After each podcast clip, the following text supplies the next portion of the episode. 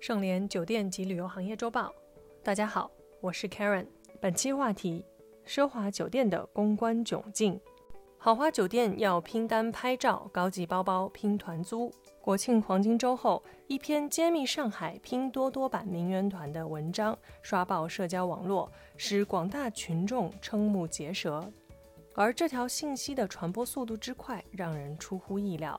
十月十四日十五时，关键词“上海名媛群”在全网的声量已经突破二十五点四三万，热度指数峰值高达八十四点四六，短时间内超越大多数新闻，成为最受社会关注的热点事件之一。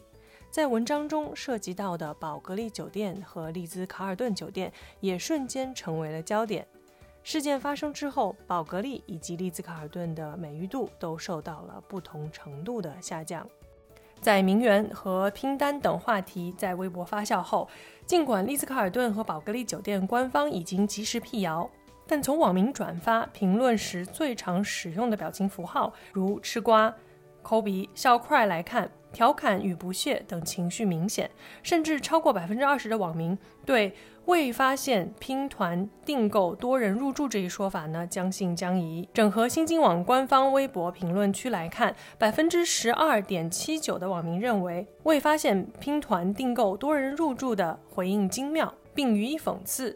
百分之五十三的网民表示，酒店承认拼单现象无疑是承认自己管理不力，当然他们不会承认。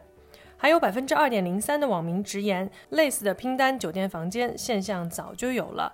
以上网民种种行为，充分表现了对酒店的不信任。酒店的回应也未完全得到微博网民的理解与重视。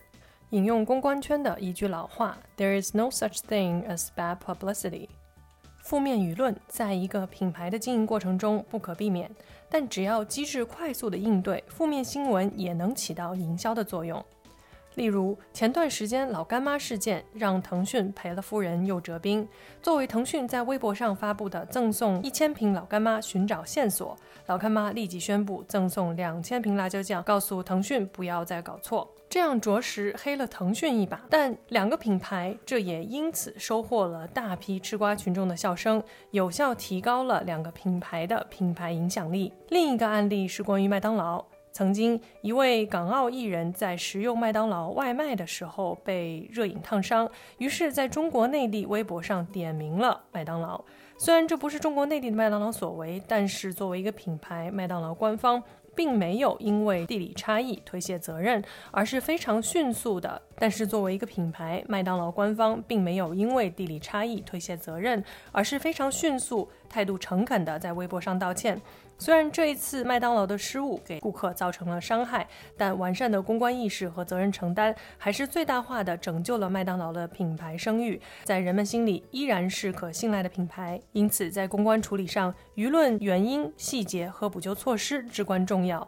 但如果为了自己的品牌安全而推卸责任，或者撇清关系，这样的公关手段往往会产生反效应。在这个发声渠道高度扁平化的时代，品牌一旦因为舆论贴上某个标签，便会留存于大众记忆，引起一系列蝴蝶效应。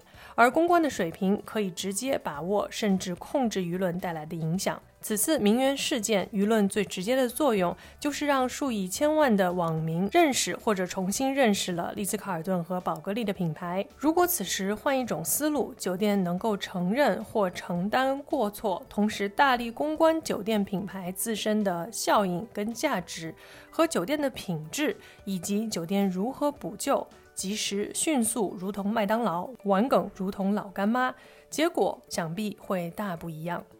本文来自环球旅讯以及盛联国际。感谢收听本期内容。如果喜欢节目，请别忘了为主播分享一下。我是 Karen，我们下周见。搜索公众号 AAHMCO，关注盛联国际，查看音频文字版。本节目由盛联国际独家制作播出。